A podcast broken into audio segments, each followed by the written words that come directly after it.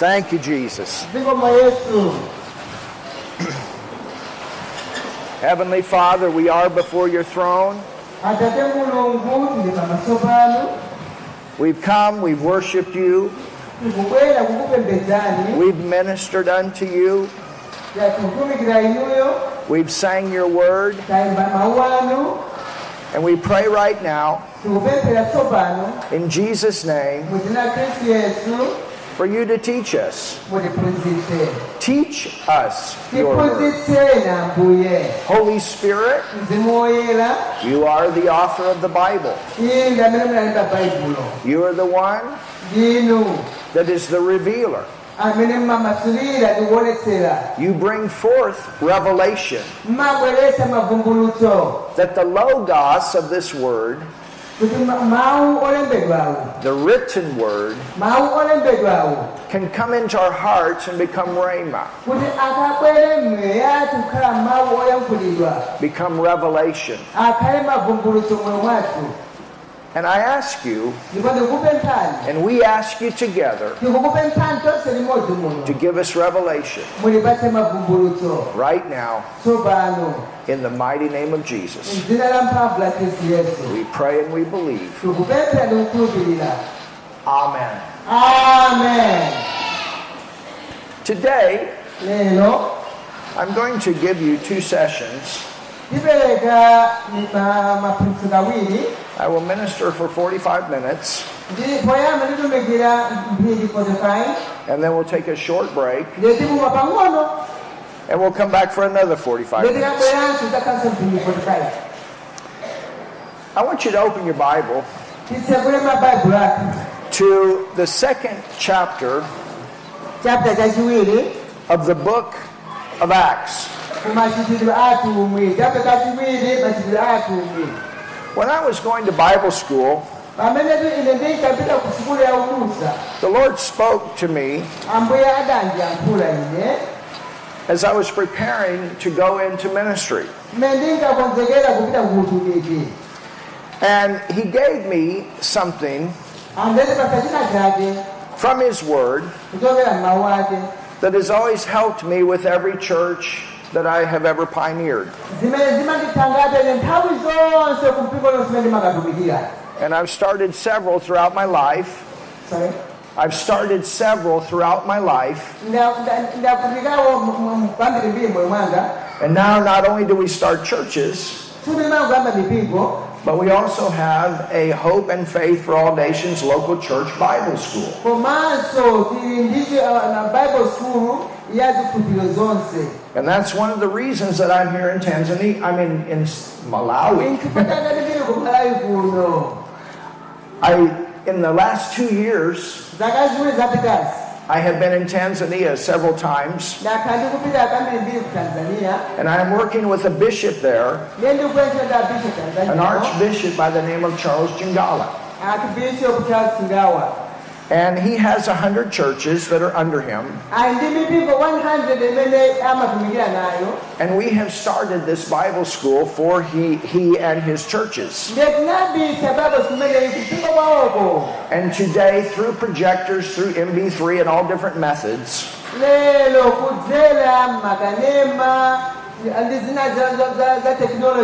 we are sending that out to the churches. timatumiza ku mipingoko kuti apindulire It is an eight week course to help people to get grounded in the basics of the Word of God. imakhala nditu training ya masabata 8 yothandiza anthu akadziwa mawu a mulungu akazikike mu mawu a mulungu And we're going to do the same thing here in Malawi. ndiye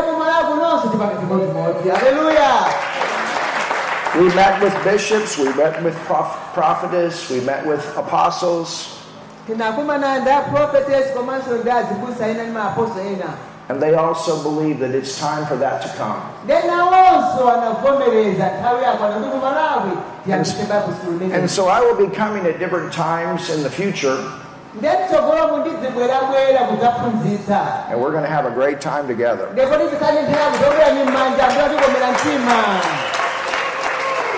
It's one thing to get people saved, and that's the most important thing. But after we are born again, It's important that we are discipled. And disciples are ones that learn the Word of God.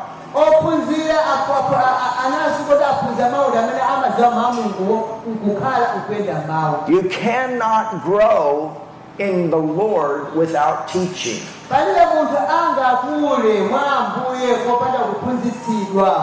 Preaching is proclaiming truth.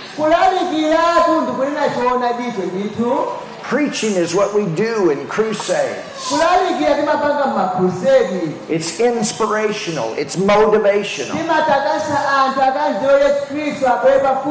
You may read one or two scriptures utawerenga mavesi mwina awiri olo limodzi and then you spend time on that. kenaka nkukhala nthawi kwauza anthu ati kuti akadziwa mawuwo Teaching is explaining truth. You find out why you believe what you believe. timafuna tikadziwa kuti nchifukwa chiyani ndikukhulupa zimene ndikukhulupirirazi You don't believe it just because somebody said it. tilimangokhulupa kuti mwina akakwatiuza But you can go back to the Word of God and you can say, This is what God has said. pamafunika kubweranso kumavesi aja kwawerenga o oh, ambuye mmanena izi kodi Jesus said, You will know the truth, and the truth will make you free. You understand that when you are born again, kuti tikabwadanso patsopano your spirit becomes perfect. moyo wako mzimu wako umakhala wangwiro There is no growth that takes place in your spirit palibe kukula kumene kumachika mmoyo mwa uzimu because the Holy Spirit is not a baby Holy Spirit. pa mzimu woyera sikhanda moyo mwathu mwayi He is complete. He's all love, He's all joy, He's all peace, He's all righteousness, He's everything.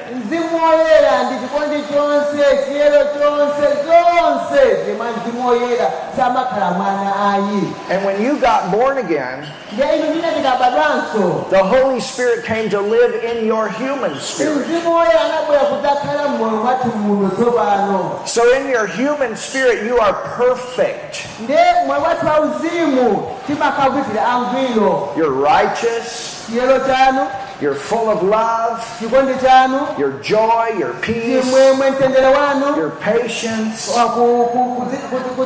your goodness. You're all of the things of God. That's who you are in the spirit. zonsezo za mulunguzo zili mwa inuyo But you also have a soul. Komanso muli ndi moyo And the soul and the spirit are not the same thing. ne moyo ndi mzimu ndi zosiyana In the Bible in 1 Thessalonians 5:23, baibo kuwana tesalonika 5:23 kuti it says that you are spirit, soul, and body. akuti inu ndine ndife mzimu moyo ndi thupi And so the Christian growth takes place in the soul. Ndiye kukula kwa mkhristu kumachi- kumate- kuma- kumachitika mu moyo. The truth of God's word, Chi- uh, choonadi cha mawu a mulungu. It comes into your soul, chimabwera mmoyo mwathu. It goes into your spirit, nkupita mu mzimu mwathu. It hits that nature of who you are, ndeno chimapangisa kuti umunthu uja wa inu ndine and all of a sudden you get a revelation. Wow. Kenaka nomapita vumbutsa aa zili chonchi You see it.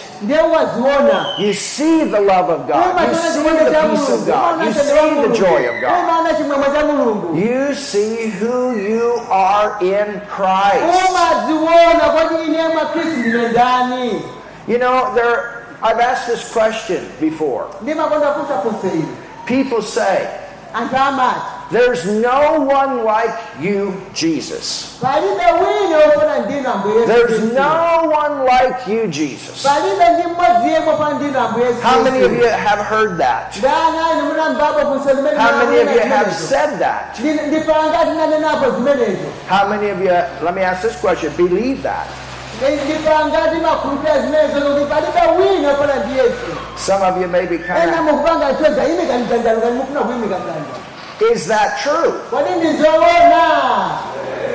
that true? Is it? Well, I see we got some teaching to do today. Eh, koma lero pali tiphunzitsana pano Let's go to 1 John 4:17. We'll open there. tipite ku 1 yohane chapter 4 verse 17 Are you ready? Wait. 1 John 4 and verse 17. Chapter 4 verse 17 yeah go ahead Now notice what it says.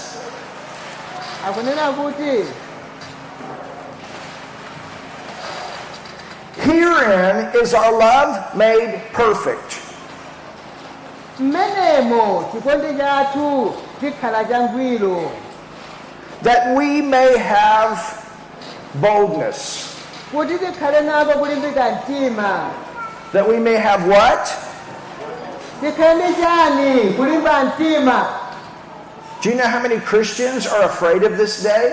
kodi mukudziwa khristu angati amene ali mantha lero But the Bible says koma baibo ikuti you can have boldness. titha ndi kulimba mtima That we may have boldness tikhale ndi kulimba mtima in the day of judgment.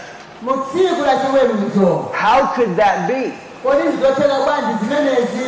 Now look at the rest of the verse. tangana ni vesi yonseyo Because as he is, pakuti monga iye ali. as he is, monga iye ali. as he is, momwemwe iye ali as Jesus is, monga yesu mmene alili. as Jesus is, monga yesu ali haleluya so are we.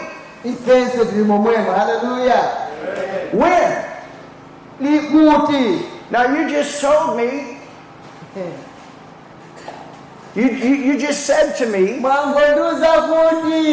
there's no one like Jesus. kulibe wopona ndi yesu How many of you said that? ndifangati nani achonchi tinabomeza kuti palibe wopona But is that what the Bible says? Baba likutero kodi vesi tawerengani 1 yohane chapter 4 verse 17 What does the Bible say? baba likuti chani kodi apa As he is, monga yesu alili so are we. ifenso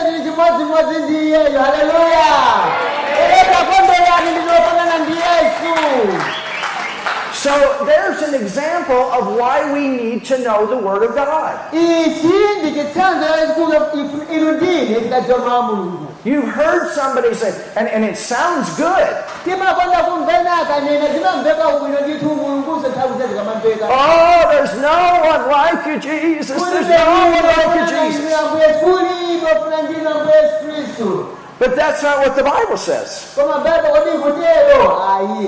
Koma baba kodi ikutero ayi The Bible says, as he is, baba likuti monga yesu alili kumwambako so are we. inenso padziko lapansi pandingati Look at your neighbor and say, You're like Jesus. auze na nebawo adzutse na sagone mwauze inu mufanana ngati yesu inu muli ngati yesu adzutse na kugonawo Some of you might have had a little fear to say that, but the Bible says that.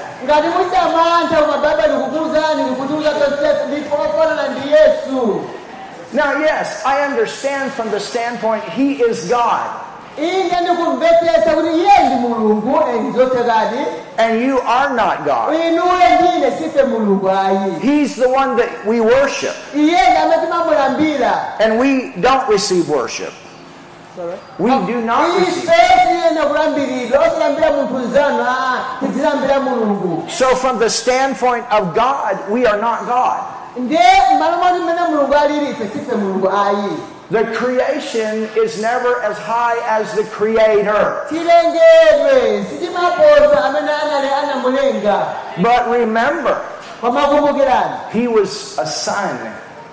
iyeyo anali mwana. Now, here's something else. Ichinso chinanso liphunzirepo apa I'm just a servant. I'm just a servant. ine wantchito wotumikira pa I'm a servant. ine wantchito wotumikira pa How many of you servants? Ah, angati pano tili atumiki Ameni, sir. otumikira otumikira mulungu tilipo angati pa Are you just a servant? kodi ndini mtumiki wamba Are you just a servant? ndinu mtumiki wamba kodi hmm. Well, go to Galatians 4. tipite kwa galatiya chapter 4 Are you sure you're just a servant? Kodi ndidziona kuti inu ndinu mtumiki wamba akalatiya akuti chiyani chapter 4 And look what Paul wrote. So we saw something that John wrote. kuti timawerenga zimene analemba yohane tsopano uku kupita kumene analemba Pa- paulo Now let's look at what Paul wrote. paulo akuti chani za zimenezi It says in verse excuse me, four. excuse me excuse me Mike? Galatians 4. Wait. tidakatenga zolembera kumaimba mavhesiwa tidzilemba tidzilemba mavhesi atikakumbukirenso msukulu alipo mkalasa matiraponda kopi wapanda cholembera gasi ndezakukhudzira okay go ahead All right, Galatians 4. You want to see this in the Bible? Mbaibulo kwa galatia chapter 4 You know, the, this is the most important time of the whole service. msonkhano onse ungati pali nthawi yofunikira ndinoyo The teaching of God's Word. There's nothing more important. cha mawu a mulungu ndiye chofunikira kwambiri kuposa kulalikirana ndi If you're going to be a strong Christian, you must know this Word, and I'm showing you why. ukufuna kukhala mkhristu wamphamvu kofuna kudziwa mawu Now look what it says. In verse 6, verse 6 akuti and because you are sons. You're what? ana ndinu ndani ana You're sons. Now continue to read. God has sent forth the Spirit of His Son mulungu anatumiza mzimu wa mwana wake into your hearts, crying, Abba, Father. alowe m'mitima yanu mofuula aba atate Now, look at verse 7. verse 7 ikuti bwanji And remember, kumbukirani it says, ikuti Wherefore thou art kotero kuti si- i- inuyo simulinso no more a servant. kapolo Hello? tikumvana be simba kapolonso ife walipasa mzimu wa mwana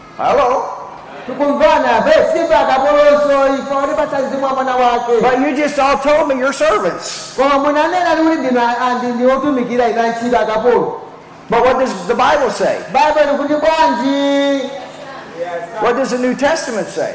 Chipanga chatsopano chikuti ndife ndani You see, the problem with the church is the church has been grounded in Old Testament stuff. vuto la mpingo ndilakuti lakhazikika kuchipangano chakale And that's why many churches are not strong. pake mituka yambiri ilibe Because they don't- Because they don't have New Testament revelation. chifukwa samadziwa mavumbulutso a chipangano You understand? Paul said you're not a servant. Paulo akuti sinu sakapolo ntchito ayi He said you're a son. ndinu ana. Your position is not servant, your position is son. malo ano sinu antchito soma ndinu ana. So look at your neighbor and say, Hello, son. auze na neba. Zikomo mwana. Helo mwana. Helo mwana. Auze na neba awu ndinu mwana wa mulungu kale Ah, ah, tauze na neba Your son. helo mwana wa mulungu ye mwana. Mwana musakanense nkhwana tumweyayi koma oh, pamaso pa mulungu Well, Paul writes to the Corinthian church and, and he says that we're sons and daughters. nde paulo apale ndi akhristu akakonza kuti inu ndife ndife ana ndi ana amuna ndi ana akazi haleluya Now, Peter called himself a servant, ne petulo yekha anadzitchula ine. But here's the difference. Here's the difference. kusiyana ti apa timbetsetse kusiyana kwake. In the Old Testament, they were servants that served, panali antchito amene amagwira ntchito. But in the New Testament, we are sons and daughters that serve. tsopano mchipangano chatsopano pali ana amuna ana akazi amene akutumikira. Haleluya. Can you see the difference?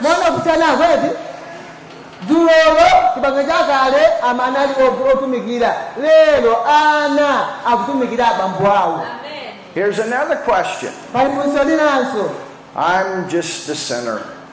ine ndine wochimwa I'm a sinner. ndine wochimwa ine I'm a sinner saved by grace. I'm a sinner. wochimwa wopulumutsidwa ndi chisomo How many uh, of you say that I'm a sinner? ndife angati nane kuti ndife wochimwa You say I'm a sinner. nanena kuti ndine wochimwa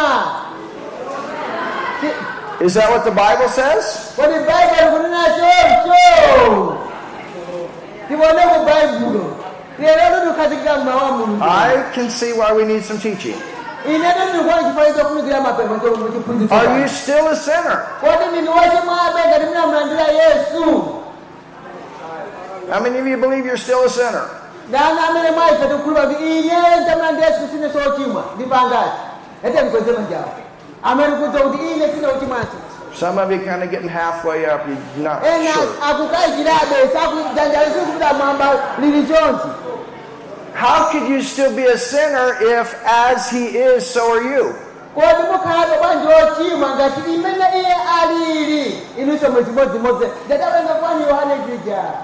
Kodi mukhalabe bwanji ochimwa ngati imene iye alili inunso mwe chimodzimodzi ndatapenga kwani yohane jija ngati iyeyo Was Jesus a wochimwa. sinner? kodi yesu anali wochimwa Was Jesus a sinner? kodi yesu anali wochimwa Would you ever call Jesus a sinner? kodi mungamutchule kuti yesu anali wochimwa Was Jesus just a servant? kodi yesu anali wotumikira chabe wantchito Was Jesus righteous? kodi yesu anali wo- wolungama Was Jesus a son? kodi yesu anali mwana So what does the Bible say about you? Ndiye baibulo kunena chani za inuyo ndi ine Well, let's go to 2 Corinthians 5. Ti- tipite ku 2 Korinto chapter 5 You got your shouting shoes on today? lero liwiro la mbaibulo 2 Korinto chapter 5 I know you do. You've been dancing.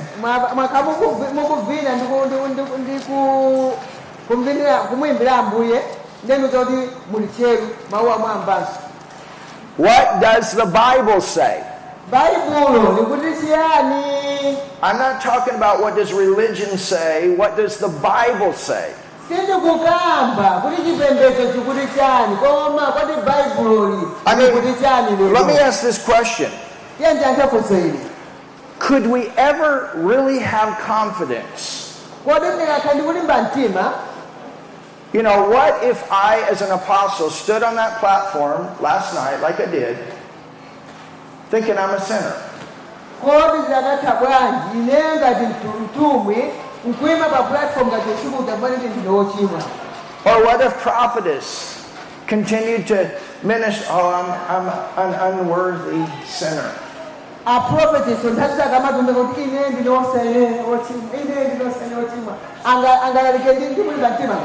zakamatumbe kuti ine ndine wosene wochimwa ine ndine wosene wochimwa Anga- angalalike ndi ndikulimba mtima ngati Would you be able to really have the kind of boldness that you have? angakha ndikulimba mtima inenso ndine ndikakha ndikulimba mtima nkumatsatira zimene akupanga iwo The Bible says that we are to come boldly before the throne. baibulo ikutiuza tibwere molimba mtima kugomera mulungu Boldly.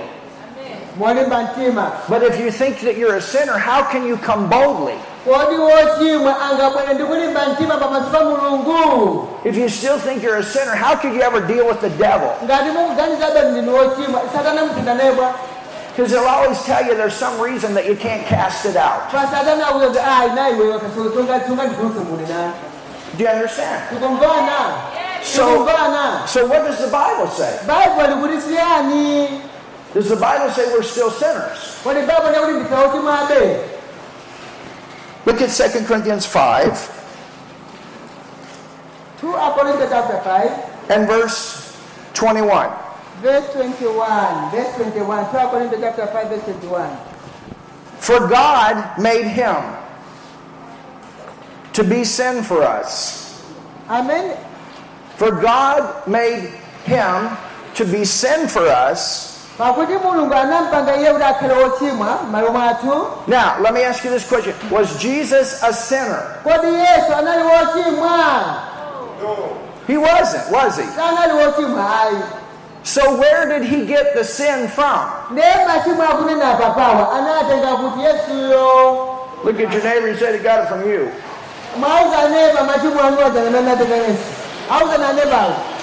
Mwauza neba machimwa anu atanena anatenga yesu auza na nebawo auza na neba mati anatenga machimwa ainu auza na neba msamangu amina kusa adauzani He got it from you. anatenga machimwa anu ndamina mnampata yesu bana So, if Jesus got the sin from you and he took that sin on the cross, ndengati yesu anatenga machimwa anu machimwa achakwati nawo pa mtanda why do you think you still have it?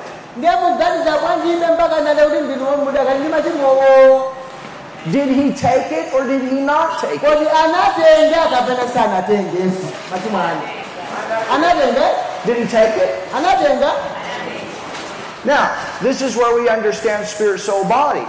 apa pati pamene timamvetsetsa mzimu moyo ndi thupi Let me say this no one goes to hell because of sin action. Palibe yemwe amapita ku gehena chifukwa cha machimo machimo Man goes to hell because of sin nature.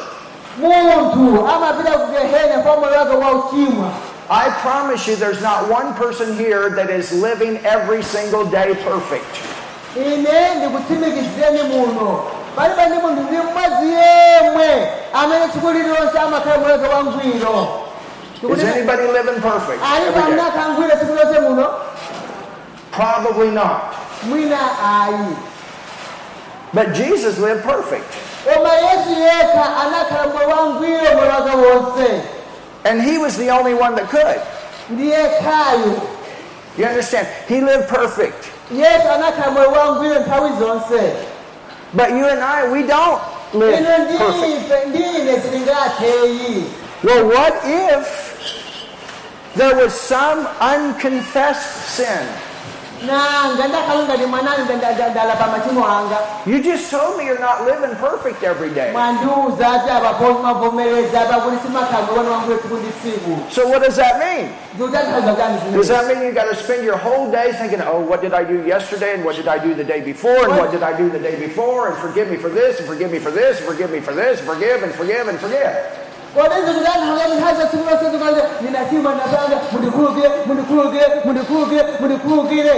You could never do all that. simungatha kupanga zonsezo And you could never go back into all your past and remember all the rotten stuff you did. You could never do it. ndosatheka kubwerera mwe wathu wambwezo kukumbuka zonse zimene tinakochazika ndosatheka You understand? So what happens is that when we are born again, that nature of sin that is in us, in our spirit, is taken out. umunthu wachimo uja uli mwa ife umachotsedwa How many of you have the Holy Spirit in you? ndani aliti ndi mzimu woyera mwa ife? Ndani? Takweza ndi manjawo ndipangati ndi mzimu woyera mwa ife? If you're a sinner, ngati muli wochimwa how could He live in you? mzimu woyera akhala bwanji mwa inu wochimwa How could He live in you if you're still a sinner? Do you understand? This is why man and God did not have relationship. The sin broke the relationship.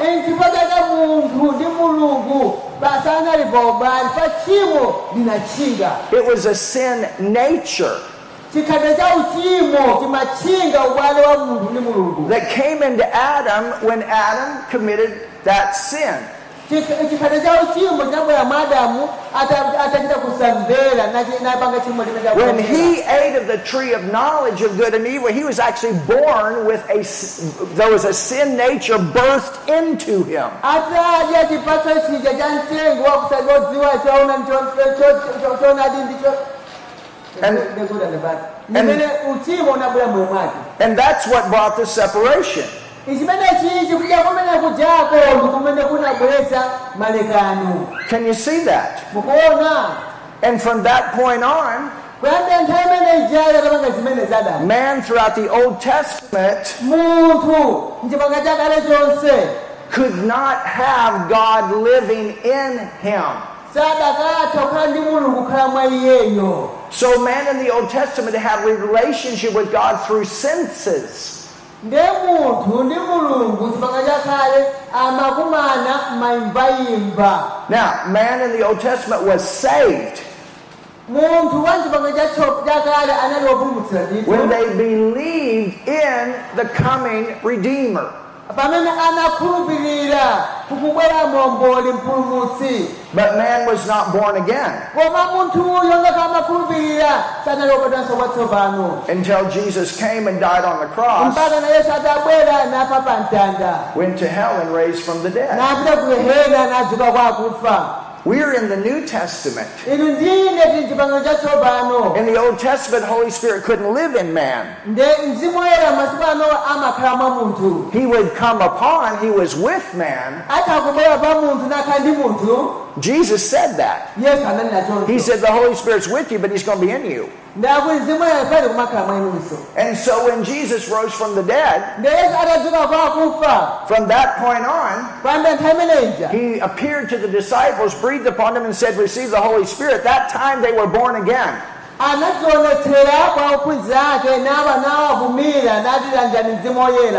Anadzionetsera kwa ophunzira ake nawa nawavumira nati landirani mzimu woyera And when- pamene ijayo anali atabatanso kwatsopano And when Jesus was raising from the dead, pamene yesu anadzuka kwa akufa the Bible says in Luke 16, there's a place called Abraham's bosom.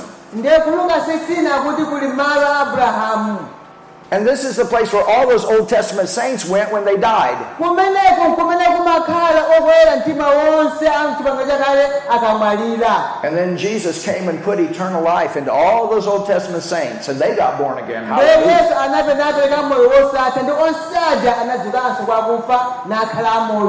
Yesu anape napereka moyo wosatha ndi onse aja anadzukanso kwa akufa nakhala moyo born again And they're in heaven today. lero ali kumwamba ndi mulungu haleluya They're there. Some of our loved ones are there. Praise God. Hallelujah. asena ali kumene pamene akhumbira mulungu haleluya But you understand, if you're a sinner, ngati muli wochimwa the Holy Spirit can't live in you. And see, the problem is that we don't identify with who we are in the Spirit. That's the problem.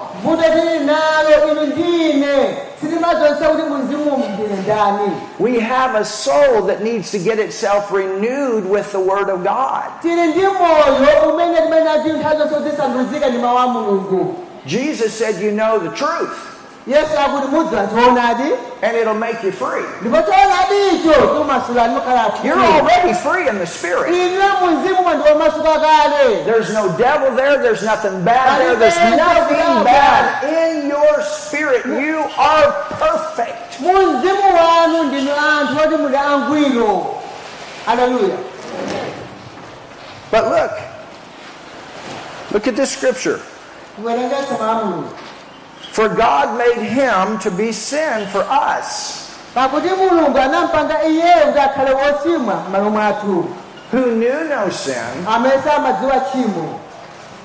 Jesus never sinned. He was made sin. He never sinned. He was made sin. So tell your neighbor Jesus was made sin with your sin. Auze naneba yesu anakhala wochimwa ndi tchimo lanu. Naenandetenimene tauza neba yesu anakhala wochimwa ndi tchimo la inuyo ndi tchimo langa.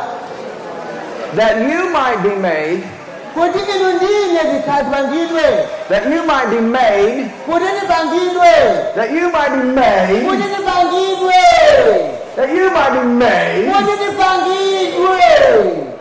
The righteousness olungama a mulungu haleluya olungama a mulungu tipangidwe olungama a mulungu Now, how righteous are you? kodi ndinu olungama bwanji You ready for a shock? Righteousness. You know what righteousness means? kodi mukudziwa chilungamo chiyani To have the ability kukhala ndi kuthekera to stand in the presence of God akuyima pamaso pa mulungu without a sense of guilt popanda kumaka ike kuti muna ndalakwitsa ndalakwitsa or inferiority olo as if you had never ngati kuti suna- sunapange sina chilichonse sinned before. ngati suna chimwe kale lonse haleluya Wow. haleluya I tell you what, that changed my life. izitu zimene zinasintha moyo wanga That changed my life. izi zinasintha moyo wanga kudziwa kuti yesuyo anandipanga ndikukhala ndiwosachimwanso How righteous are you? kodi ndinoyera bwanji Now look what it says. tiye tioneni maamunga akuchani That we might receive the righteousness, that we might be made the righteousness of God. kuti tipangidwe olungama okhala ndi chilungamo How righteous are you? kodi ndine olungama bwanji Anybody know?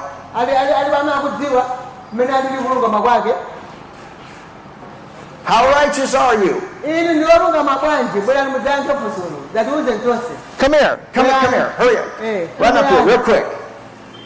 Tell us how righteous you are. mutiuze ndine olungama bwanji pamaso pa mulungu You got an awesome smile on your face. Come here. yes idali Come here in front of the camera. We want everybody to see your nice smile.